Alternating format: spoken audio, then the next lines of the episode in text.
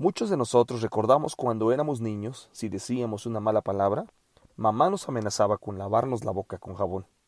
En ese caso supongamos que el temor es una mala palabra de cinco letras. Entonces, la fe en el amor de Dios es como el jabón.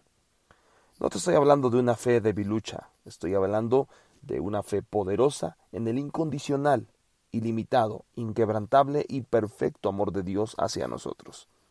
Primera de Juan 4:18 nos enseña que la comprensión acerca del amor de Dios por nosotros nos liberará de nuestros temores.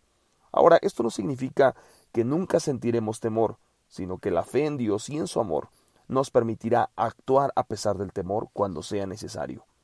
Dios quiere que sepas que Él está contigo.